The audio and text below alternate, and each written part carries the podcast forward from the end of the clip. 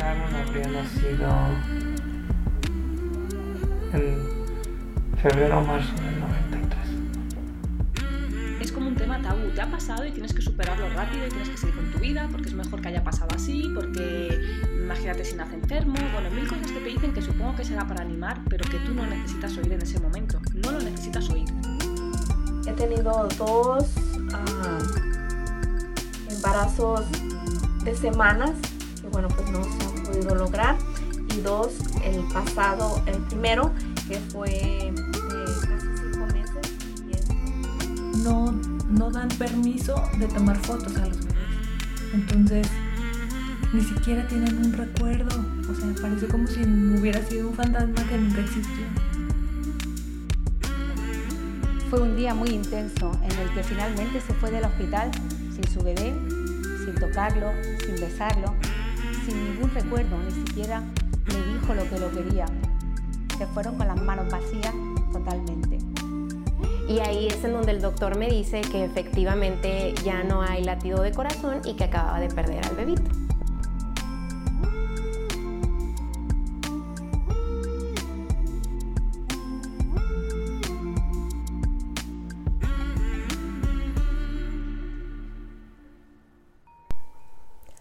Hola, es un gusto saludarte nuevamente. Gracias por acompañarme. Yo soy Georgina González, especialista en duelo gestacional y perinatal, y en este segundo episodio de este podcast, Duelo Respetado, hablaremos sobre qué es el duelo.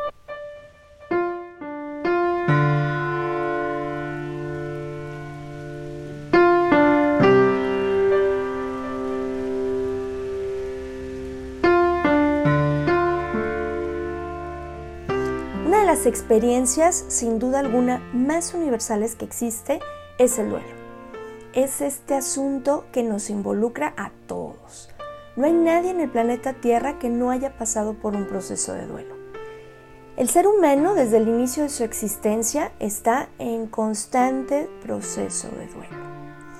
Se dice que el primer duelo significativo que tenemos es cuando salimos del vientre de mamá de ese espacio seguro y cálido en un mundo aéreo donde hay diferente temperatura, nuestra forma de alimentarnos es totalmente diferente a lo que conocemos y donde definitivamente necesitamos adaptarnos para sobrevivir a esta nueva realidad.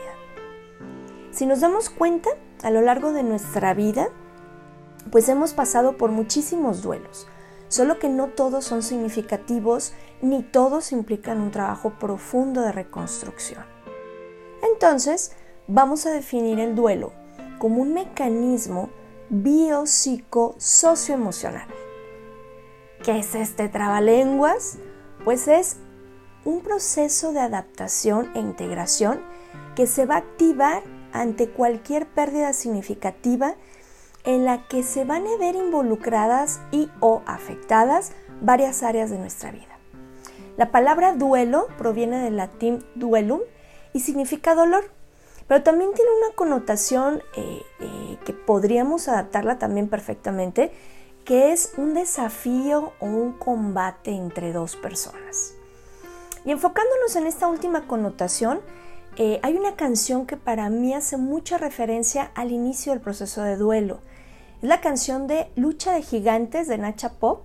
No sé si la has escuchado, pero si no lo has hecho, te invito a que lo hagas. Y si ya lo hiciste, si ya la ubicas, te invito a que la vuelvas a escuchar y préstale atención.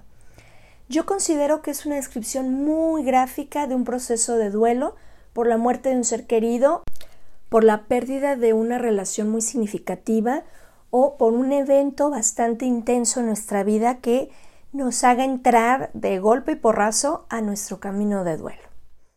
Así es que préstale atención, escúchala y ya me compartirás tu opinión.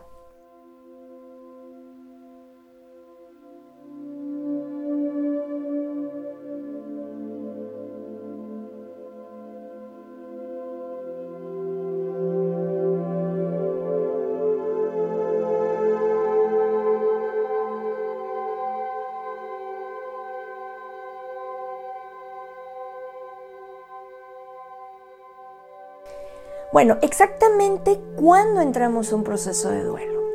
cuando un objeto, un evento, alguna circunstancia, una relación o alguna persona ya no continúa por la razón que sea de manera presencial formando parte de nuestro camino.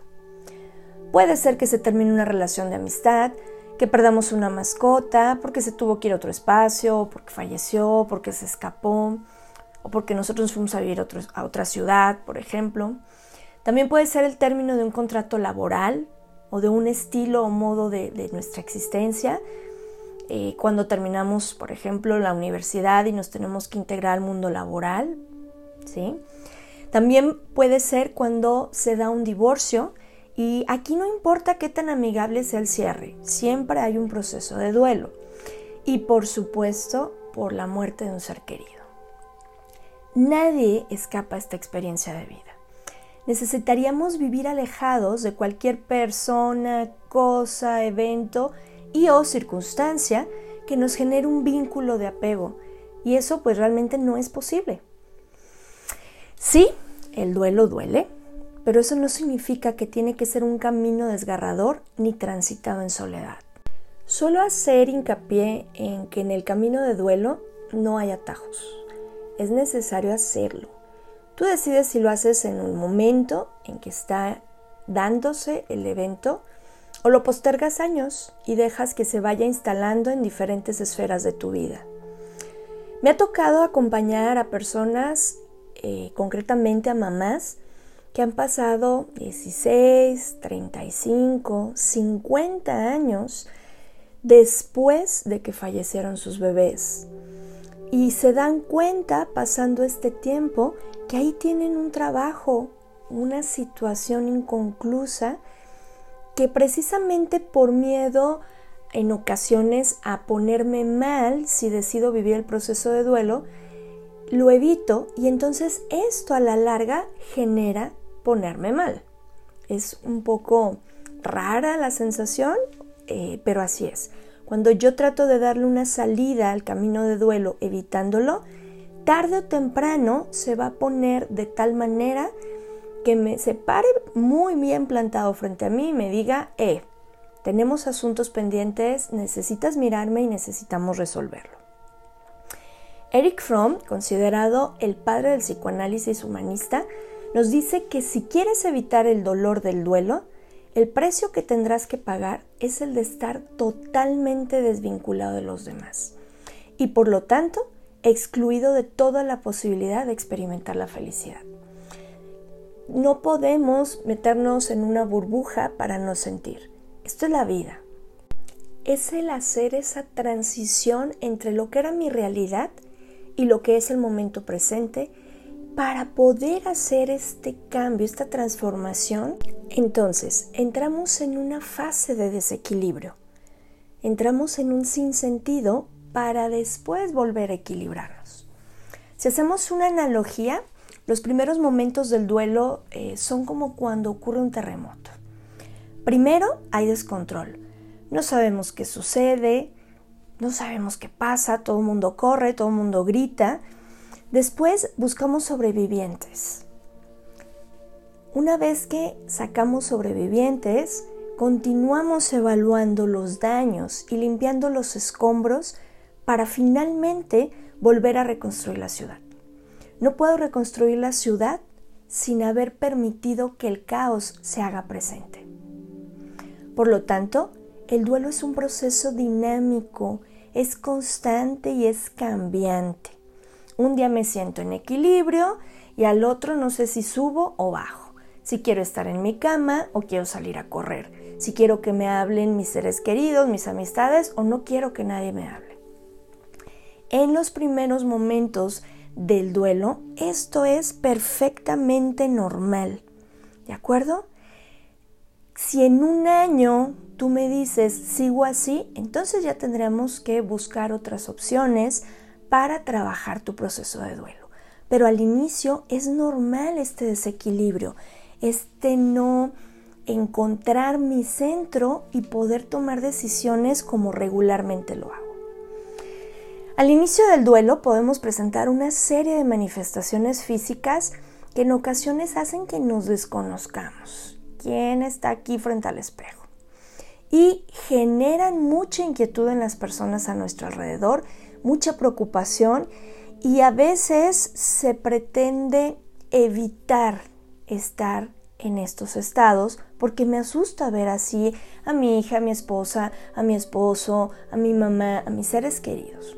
Dentro de estas manifestaciones, por ejemplo, podemos tener insomnio o querer estar todo el tiempo durmiendo. Eh, también puede haber una pérdida significativa de peso o puede ser que todo el día queramos estar comiendo, eh, todo el tiempo picoteando, ya sea comida chatarra, helados, cosas que no nos aportan realmente una buena nutrición. O la sensación de que no te pasa la comida, que no quieres comer, que no, no, no se te antoja, pero es que además no te pasa nada. Puede haber la sensación de opresión en el pecho, eh, esa sensación de que tengo dificultad para que el aire al respirar pueda entrar. A veces podemos experimentar debilidad física, estamos desguanzados, ¿no? Que decimos, o sin ganas, apachurrados, eh, sin mucha ilusión de, de pararte, arreglarte y hacer lo que cotidianamente haces. También podemos sentir una dificultad para mantenernos enfocados, para mantener la atención. Podemos estar dispersos, eh, se nos pueden olvidar cosas y eso nos genera angustia porque siento que no tengo el control ni de mí ni de mi cuerpo.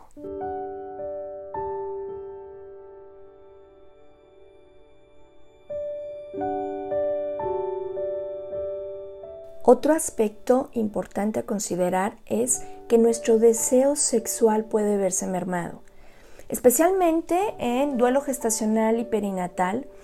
Este es un tema álgido porque generalmente se tiene la tendencia a asociarlo con la procreación y a veces hacemos una barrera precisamente por todos los recuerdos y connotaciones que tenemos. Esto implica que podamos tener una excelente comunicación en la pareja para no tomar personal si en determinados momentos nuestro deseo sexual se ve afectado. A grosso modo son algunas de las eh, manifestaciones físicas más comunes que, que se puedan presentar. A nivel emocional podemos tener sentimientos de culpa, tristeza profunda, enojo, y fíjate bien, aquí hay un punto muy importante. Socialmente, a las mujeres se nos permite estar tristes, sin embargo, a los varones no.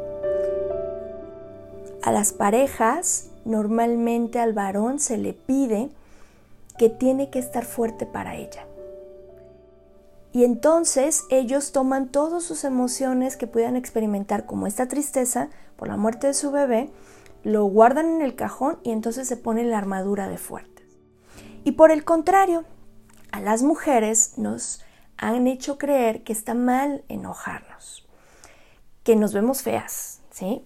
Entonces, cuando experimentamos dentro del proceso de duelo este enojo, pues tampoco es muy bien aceptado y esto puede aumentar los sentimientos de culpa y entonces vivimos en este espacio donde estoy intentando sacar lo que traigo en mi interior, pero al mismo tiempo lo quiero controlar porque socialmente no está bien visto.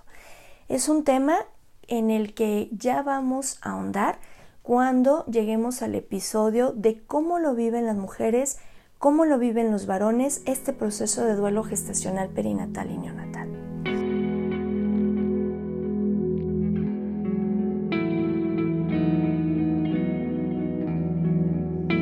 Otra de las manifestaciones emocionales que pueden presentarse es irritabilidad. De pronto, a veces los demás, los que nos rodean, no saben cómo acercarse a nosotras, a nosotros, porque no saben si vamos a responder eh, con llanto, si vamos a responder emocionadas, emocionados, o, o si les va a parecer que preguntemos o que no preguntemos. Entonces, estos momentos de sentirnos irritables, incluso ser ásperas, ásperos en nuestras respuestas, es parte de todo este proceso, ¿sí? Recuerda que estamos en esta, eh, en este, en medio de este caos. También puede presentarse un llanto desmedido y eso, ay Dios, cómo asusta a los demás, cómo genera inquietud a los demás. En el libro de El mensaje de las lágrimas, Alba Payas cuenta una, una historia de una mamá que para mí me parece bastante significativa, en donde llega la enfermera y le dice, a ver reina, aquí está tu Valium, tómatelo para que estés más tranquila y no estés a llore, llore, llore, llore. Y entonces ella, la mamá, muy eh, elocuente, le dice, oye, ¿y por qué mejor no le das este Valium al médico para que cuando me vea llorar por mi hija, él esté tranquilo? Entonces, este llanto desmedido, eh, fíjate que no es propiamente que tú no lo puedas controlar. A nivel físico, a nivel hormonal, eh, el cuerpo está ajustándose, ¿sí? Entonces, lejos de castigarnos porque me siento así, que no puedo controlar y dejar de llorar, eh, vivámoslo y demos oportunidad. Te prometo que va a pasar, te lo prometo. También podemos sentirnos aisladas. Es que nadie me hace caso o simplemente yo no quiero ver a nadie. Algunas personas también manifiestan una sensación de vergüenza, eh, una sensación de vacío, a veces nos podemos sentir desconectados con nuestro entorno, con nuestros seres queridos, con los colegas de trabajo. Es parte de esta readaptación. Y muchísimas veces presentamos dificultad para retomar nuestras actividades cotidianas. Lo que en ocasiones hacemos de manera fluida nos puede costar trabajo. Y todo esto nos genera una desconexión con nuestro cuerpo que incluso a veces no nos reconocemos, es la sensación como si fuera otra persona. No me identifico yo con esta sensación y eso puede generarme muchísima angustia porque especialmente si soy una persona que le gusta controlar todo, esto puede dar la sensación de que estoy perdida, estoy perdida y no sé para dónde. En el trayecto inicial, fíjate bien, nuestro cerebro está intentando armar un rompecabezas ya que las conexiones de lo que nos era familiar colapsaron. Nuestro sistema trabaja a marchas forzadas para lograr hacer nuevas interconexiones, para crear la nueva realidad, para integrar lo que perdimos de manera simbólica en esta nueva realidad. Por eso, aparentemente, estamos en un caos total. Y nuevamente te lo repito, si me estás escuchando y estás iniciando tu proceso, te lo repito, te prometo que esto va a pasar. Déjate fluir. El precio por no vivir el camino de duelo es muy alto. Hay que transitarlo y no necesariamente se tiene que transitar de una manera desgarradora, como lo mencioné antes.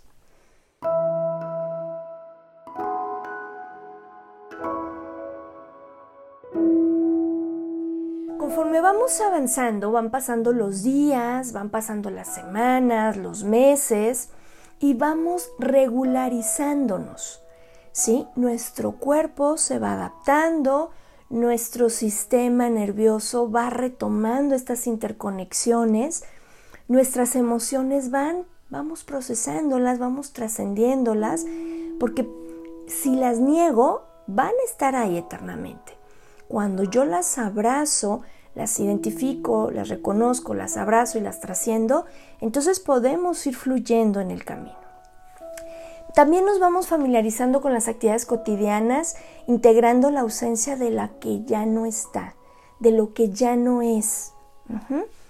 Y bueno, poco a poco vamos volviéndonos funcionales en esta nueva realidad. Es complicado, complicadísimo establecer cuánto tiempo dura el camino de duelo. Hay tantos tipos de duelo como tipo de personas. Ante este camino de resignificación y reacomodación, vamos a responder con las herramientas que hemos adquirido a lo largo de nuestra vida. El cómo yo aprendí a ser resiliente en mi infancia va a marcar el cómo transito los procesos ante las circunstancias adversas que la vida me presenta. Mi queridísima maestra Lili Juste nos cuenta que el camino de duelo no es un camino recto, no es un camino que llegas a una meta. Es un camino en espiral, es un camino ascendente que vas viviendo durante toda tu vida. Pero esto no significa que toda la vida duele, ¿de acuerdo? Las personas que parten, nuestros seres queridos que fallecen, siempre van a estar con nosotros. De las cosas que suelen mencionar más en consulta es, no me quiero olvidar de mi ser querido. En la década de los 80, más o menos, la, consulta del acompañamiento en duelo, los consultores en duelo, eh, su enfoque era mucho a cerrar, cerrar las relaciones con las personas fallecidas y a, hacer esta despedida que, de pronto nos pone en un estado de alerta. No se trata de despedirnos, no se trata de cortar vínculos, se trata de poder reintegrarme en mi vida cotidiana, integrando simbólicamente a mi ser amado que falleció. Porque toda la vida nos van a acompañar en nuestra memoria, en nuestras historias, en nuestros momentos de vida. Hay algunas pautas que nos marcan cómo es que se puede caminar el proceso de duelo. Algunos autores lo llaman fases, otros lo denominan tareas, pero sobre este tema vamos a hablar en el siguiente episodio. Por hoy me despido de ti, agradeciéndote tu compañía y esperando que esta información te sea de mucha utilidad. Yo soy Georgina González, especialista en duelo gestacional y perinatal. Te mando un abrazo grande y nos escuchamos en el próximo episodio.